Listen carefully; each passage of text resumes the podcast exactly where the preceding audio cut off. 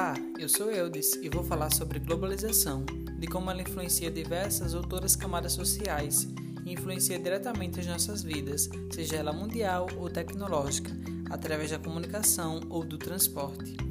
Como sugere Ariano Suassuna, que o ser humano tem ideias superficiais e que ele tem isso como algo perigoso, e que cita ainda o pensamento de Machado de Assis, onde existem dois países principais, aquele que é real e o oficial o primeiro seria o país do povo, enquanto o país social seria apenas dos privilegiados.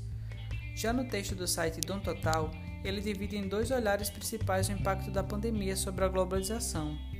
Enquanto esquerdistas apontam como um case de exploração e de expansão de desigualdades, a direita festeja a ampliação dos mercados e da geração de riquezas, isso em primeiro momento. Logo adiante, o quadro se inverte as opiniões mudam e servem para a promoção de estabilidade política mundial. E se formos observar, parar e ver os nossos arredores, veremos a pandemia impactar de diferentes formas as pessoas, mesmo com a globalização. O que quero dizer é que enquanto aqueles que em vulnerabilidade social ficam a depender de um auxílio do governo, os detentores do capital demitem pessoas e investem em reformas, por exemplo.